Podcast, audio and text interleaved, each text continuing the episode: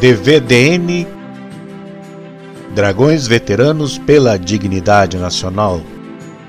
Este é o podcast que conta a história do nosso primeiro regimento de cavalaria de guardas, conforme o livro Dragões da Independência, Tradição e História do Coronel Alcides Tomás de Aquino Filho. Episódio número 17 No Segundo Reinado e Proclamação da República.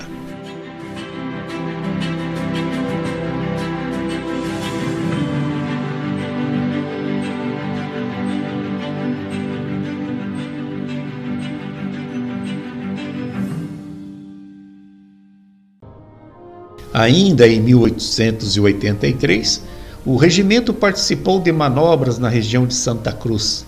Integrou um corpo de exército sob o comando do Conde de U. E em 1885, novas manobras, desta vez em Realengo e Santa Cruz, sendo empregada uma ala de cavalaria sob o comando do Major Carlos Machado Bittencourt.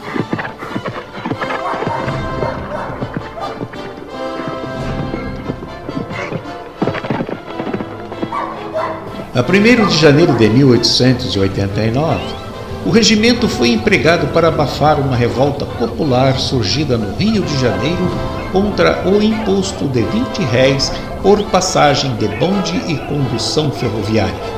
Este movimento ficou conhecido como a Revolta do Vintém.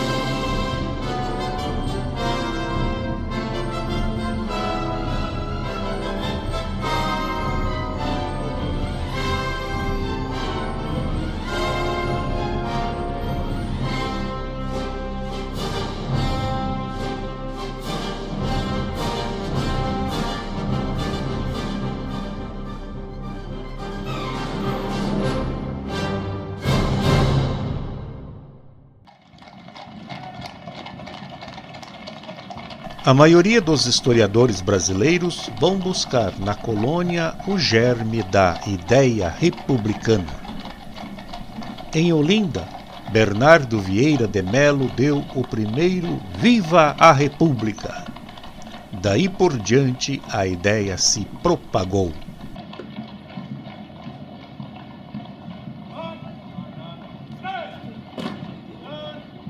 A questão militar, surgida em 1883 e 1886, sempre se agravando com o correr dos anos, e a libertação dos escravos em 1888 precipitaram os acontecimentos que todos esperavam para depois da morte de Dom Pedro II.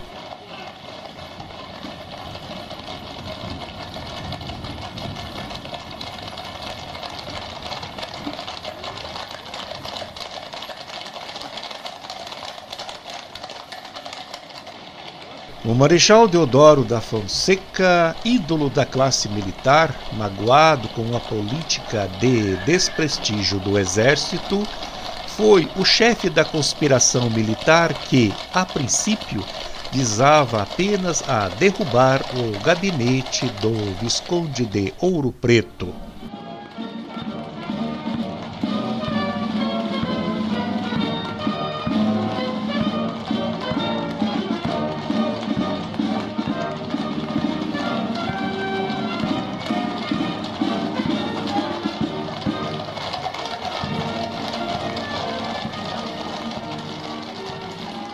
A mocidade militar, porém, guiada pela figura de Benjamin Constante e a adesão de políticos, iriam orientar as coisas no sentido da revolução. O primeiro regimento de cavalaria foi talvez a mais entusiasta unidade do exército nesta memorável jornada. Os oficiais do regimento, Major Frederico Solon Sampaio Ribeiro, Tenente Sebastião Bandeira e outros conspiraram sobre a melhor maneira de se lançar à revolução. No dia 7 de setembro, reunidos em casa de Benjamin Constante, Quintino Bocaiúva e outros líderes do movimento, entre eles Solon Ribeiro e Adolfo Fontoura Mena Barreto, capitão do 9 Regimento de Cavalaria na época, aquartelado junto com o 1 Regimento de Cavalaria, decidem concentrar sua ação em torno de Deodoro. A decisão foi levada ao clube militar no dia seguinte e, em assembleia que entrou pela madrugada de 9, a classe concedia poderes especiais a Benjamin para agir em nome de todos os republicanos do exército.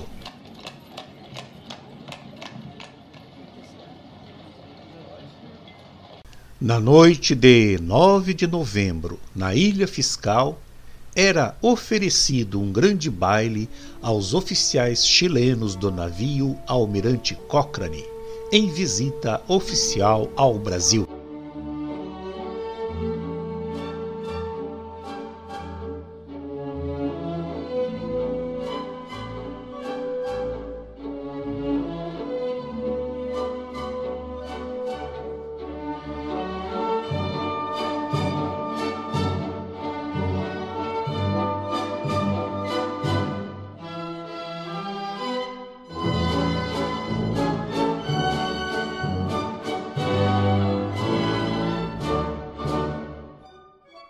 Deflagração do movimento estava combinada para a noite do dia 17 e contava também com o apoio recente de Floriano Peixoto, ajudante-general do Exército. Em 11 de novembro de 1889, nova reunião, desta vez na casa de Deodoro, no Campo de Santana, na qual tomaram parte Quintino Bocaiúva, Rui Barbosa, Benjamin Constante, Aristide Lobo e o Major Solon. Neste mesmo dia, os oficiais de cavalaria da guarnição do Rio de Janeiro firmaram um pacto nos seguintes termos: dois pontos. Abre aspas. Ao cidadão tenente-coronel Dr. Benjamin Constante Botelho de Magalhães, reunidos aqui os oficiais nesta assinados, pesando os acontecimentos que desdobram um plano cujas consequências e termos são já fáceis de prever, divisam atrás do espezinhamento do exército, na falta de atenção aos seus sacrifícios e dedicação, no ludíbrio desrespeitoso de brasileiros, de serviços reais à ruína da pátria brasileira e para não a realizarem aqueles que um só sacrifício não conta em seu benefício, vendo-se obrigados a optar entre o aniquilamento completo da nação brasileira e do exército e destruição daqueles que só de males têm enchido nosso país, optam pela segunda aderindo sem reserva ao que for deliberado pelo eminente cidadão a quem agora se dirigem, selando este compromisso com seu sangue, se necessário, se fizer, derramá-lo nas praças públicas.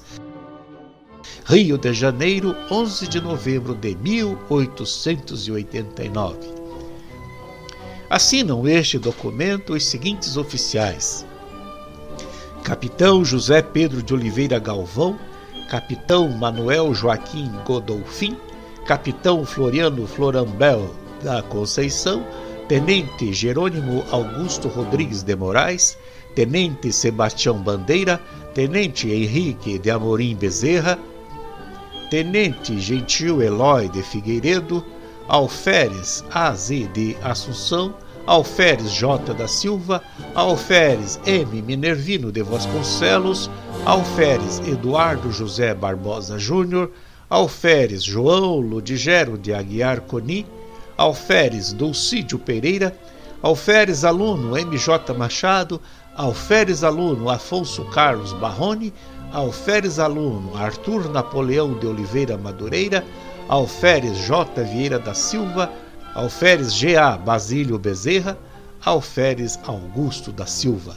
Ao todo, 21 oficiais do 1 Regimento de Cavalaria.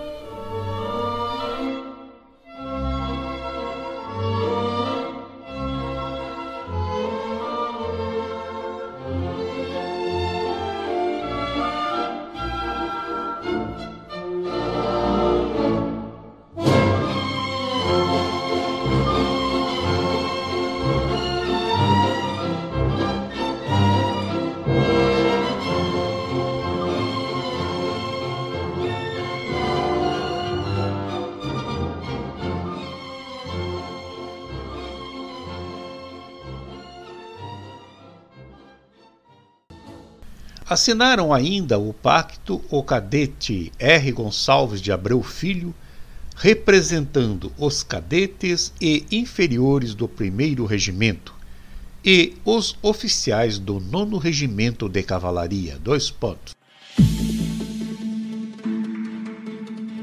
Capitão Trajano de M. Cardoso, Capitão Adolfo Fontoura Mena Barreto, Capitão P.N. Alves Ferreira, Alferes Joaquim Inácio Batista Cardoso, Alferes Pedro D'Artagnan da Silva Monclaro, Alferes Abel Nogueira e Alferes Acioli João Batista Xavier.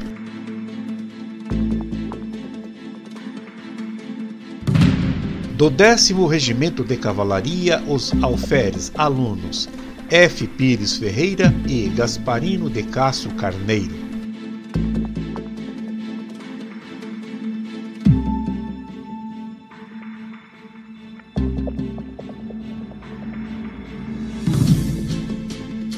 Na noite de 14 para 15 de novembro, o alferes Joaquim Inácio Batista Cardoso, mais tarde comandante do regimento no período de 1912 a 1914, estava de serviço no nono regimento de cavalaria quando, por volta da uma hora, dele se acercou o capitão Hermes Rodrigues da Fonseca, trazendo um recado do Marechal Deodoro para o Major Solon.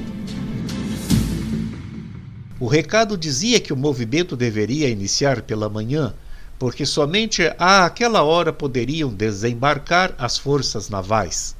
O alferes Joaquim Inácio tomou as providências e, em seguida, os 1 e 9 Regimento de Cavalaria, bem como o 2 Regimento de Artilharia, que estavam prontos para entrar em ação.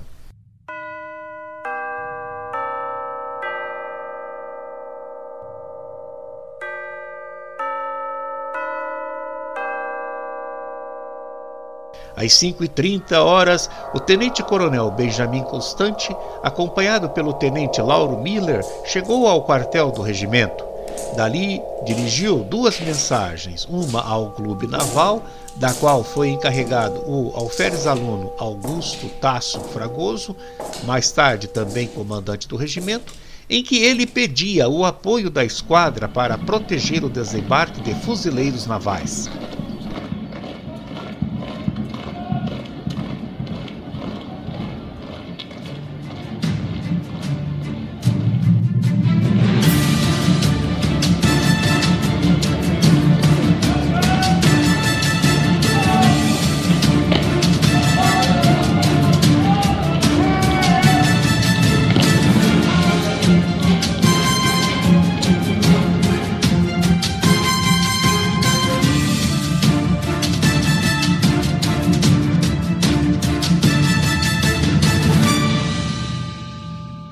Outra, enviada ao general Floriano Peixoto, declarando que as forças reunidas esperavam que ele assumisse o comando geral, porque o Marechal Deodoro não poderia encarregar-se disto, pois passara mal à noite.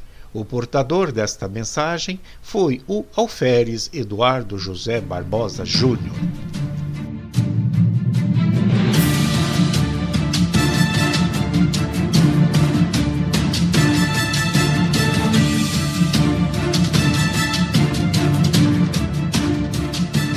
Em seguida, montaram a cavalo o tenente-coronel Benjamin Constante e o comandante do regimento, coronel João Batista da Silva Teles, que também comandava a segunda brigada. As forças puseram-se em movimento em direção ao campo de Santana, marchando na vanguarda o primeiro regimento de cavalaria, tendo à testa o major Solon, os capitães Floriano Florão Bel da Conceição, Manuel Joaquim Godolfin José Pedro de Oliveira Galvão, os tenentes Jerônimo Augusto Rodrigues de Moraes, Gentil Eloy Figueiredo, Henrique de Amorim Bezerra, Gasparino de Castro Carneiro Leão, Alferes João Ludigero Aguiar Coni, Eduardo José Barbosa Júnior e os alferes alunos Afonso Carlos Barrono e Arthur Napoleão de Oliveira Madureira.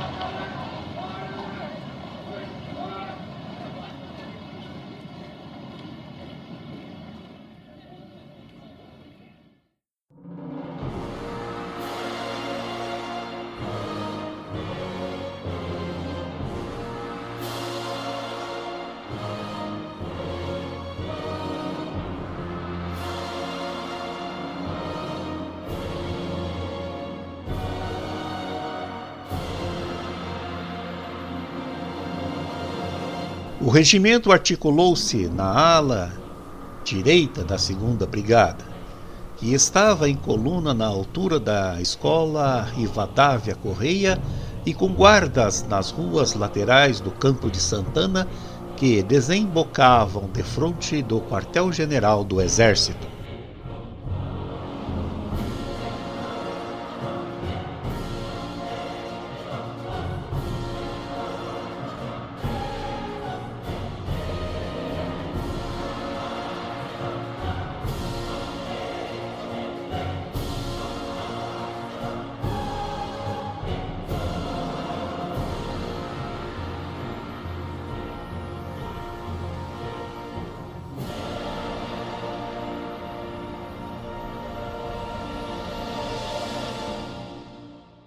Regimento se deslocou sem a bandeira imperial. Um piquete sob o comando do capitão Godolfin foi encarregado de fazer reconhecimentos na área do quartel-general.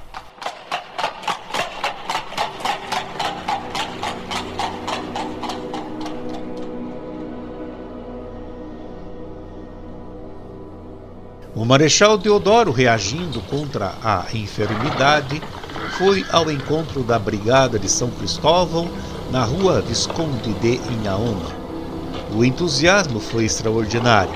A confiança aumentou e ele, soldado acostumado aos combates renhidos e a punhas difíceis, não vacilou. Pediu um cavalo que lhe foi cedido pelo alferes Eduardo José Barbosa Júnior e apresentou-se diante das forças do campo de Santana.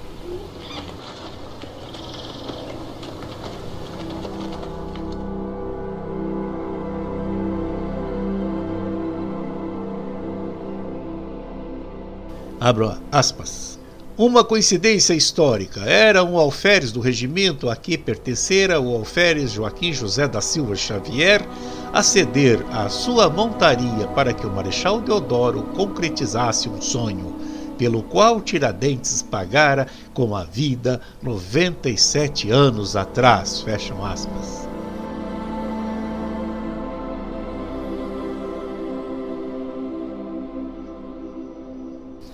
Ao chegar em frente ao quartel-general, os revolucionários receberam o apoio dos alunos da Escola Militar da Praia Vermelha, da Escola Superior de Guerra, dos primeiros, sétimo e nono batalhões de infantaria, Corpo de Imperiais Marinheiros, Corpo de Bombeiros e do Corpo da Polícia da Corte.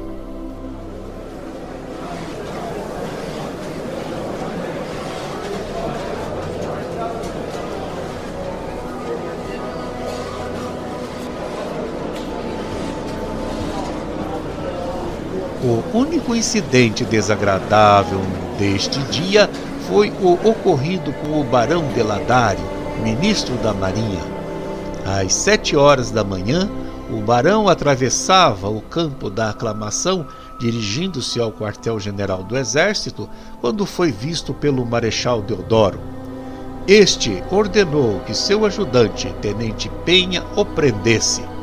O barão, que estava num coche, reagiu puxando um revólver.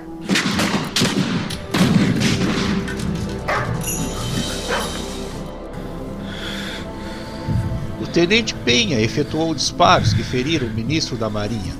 Sobre este acontecimento existe também outra versão. Alguns disparos teriam sido feitos por soldados do piquete de cavalaria do capitão Godolfin, que fazia reconhecimentos na área atingindo o ministro da Marinha.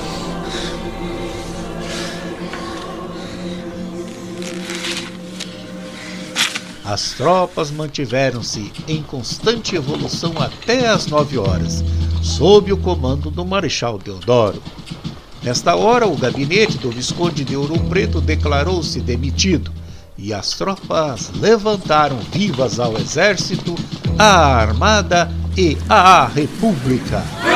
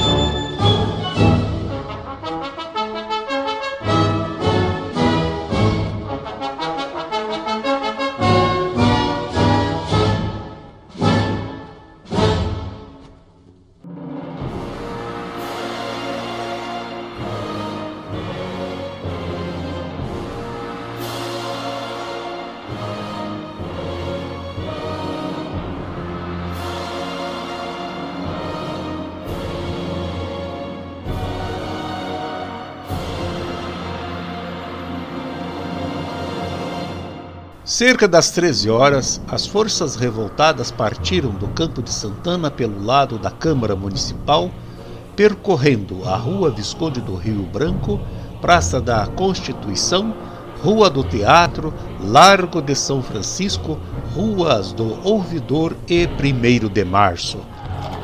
Às 18h30, o Marechal Deodoro ordenou ao chefe de polícia, Coronel Antônio Germano de Andrade Pinto, comandante do regimento de 1884 a 1887, que prendesse o Visconde de Ouro Preto, presidente do Conselho de Ministros.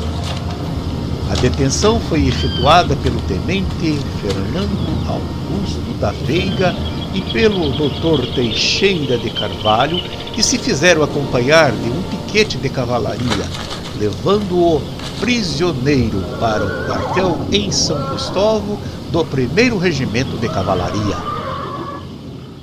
Durante toda a noite de 15 para 16 de novembro, o passo da cidade foi circundado por um contingente de cavalarianos do 1 Regimento, sendo cada porta do edifício guardada por três praças.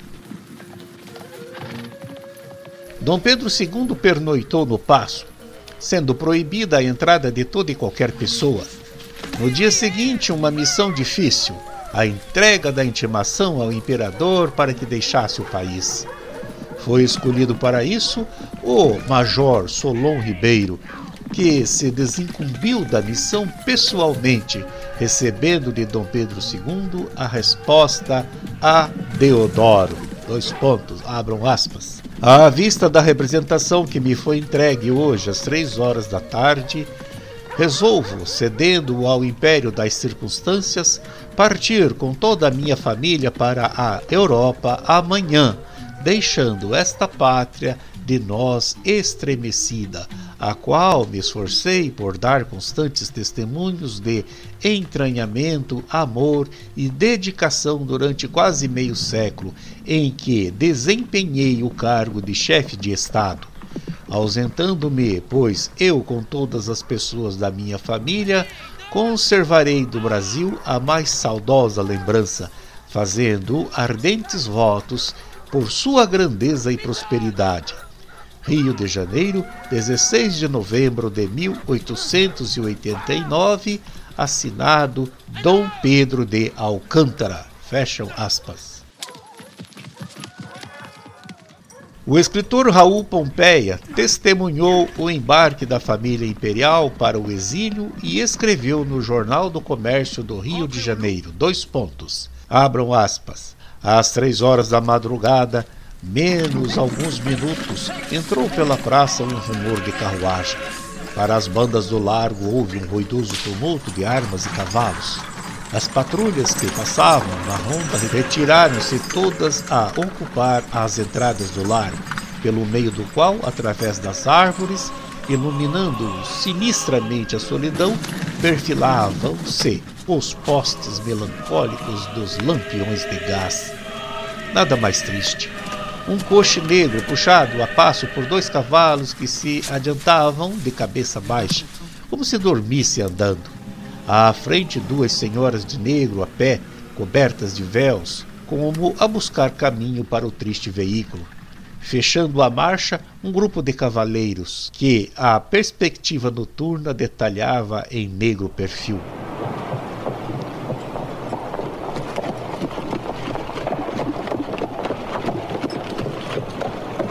Divisavam-se vagamente sobre o grupo os penachos vermelhos das barretinas da cavalaria.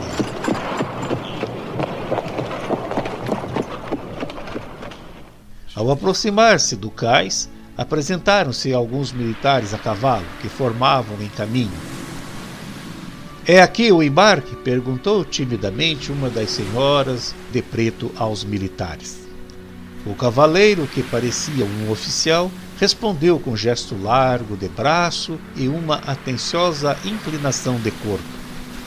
Por meio dos lampiões que ladeiam a entrada do mole, passavam as senhoras. Seguiu-as o coche fechado. Quase na extremidade do mole, o carro parou e o senhor Dom Pedro de Alcântara apeou-se.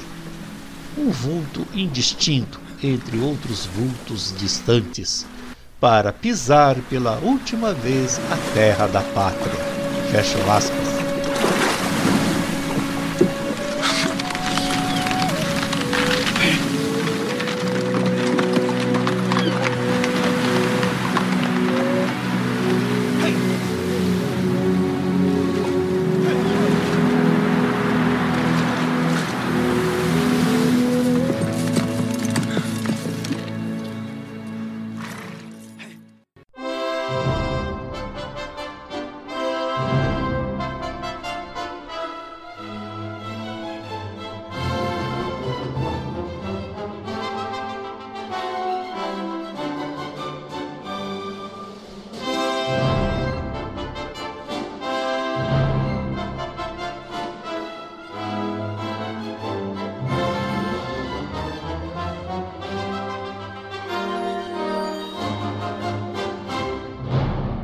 Primeiro regimento de cavalaria teve participação na independência do Brasil, na abdicação de Dom Pedro I, na maioridade de Dom Pedro II e foi fator importante na queda da monarquia.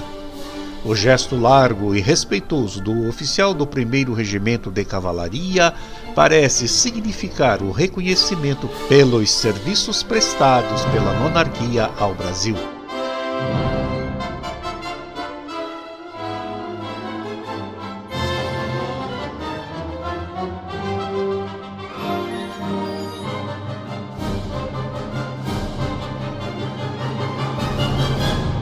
Em 18 de dezembro de 1889, o primeiro levante registrado contra o novo regime no 2 Regimento de Artilharia, que ocupava o quartel ao lado do regimento, foi abafado com auxílio do 1 Regimento de Cavalaria. O governo provisório agiu com rigor, mandando prender todos os envolvidos e diversos monarquistas acusados de fomentá-lo, entre eles o conselheiro Andrade Figueira.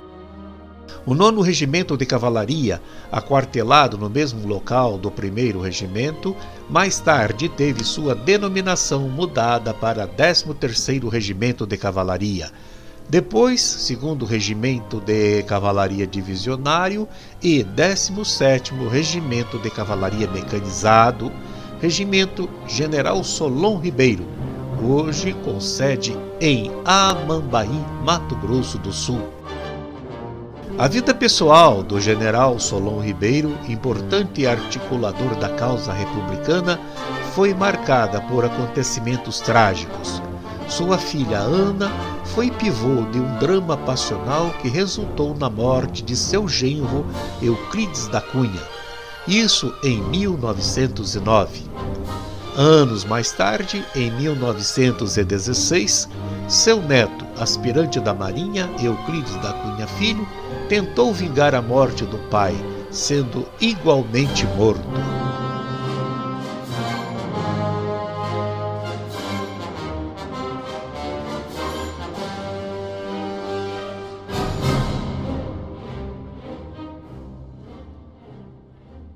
E assim termino mais um episódio do nosso canal de podcast DVDN Dragões Veterano pela Dignidade Nacional, contando a história do nosso primeiro regimento de cavalaria. Nos próximos episódios vou contar aos senhores a participação do nosso regimento na revolta da esquadra, na revolta federalista, em Canudos, na revolta da vacina na revolta da Fortaleza de Santa Cruz, na revolta do Batalhão Naval, na Revolução de 22 e demais revoluções que se sucederam na nossa história brasileira. Muito obrigado por sua atenção e tenham todos uma boa jornada.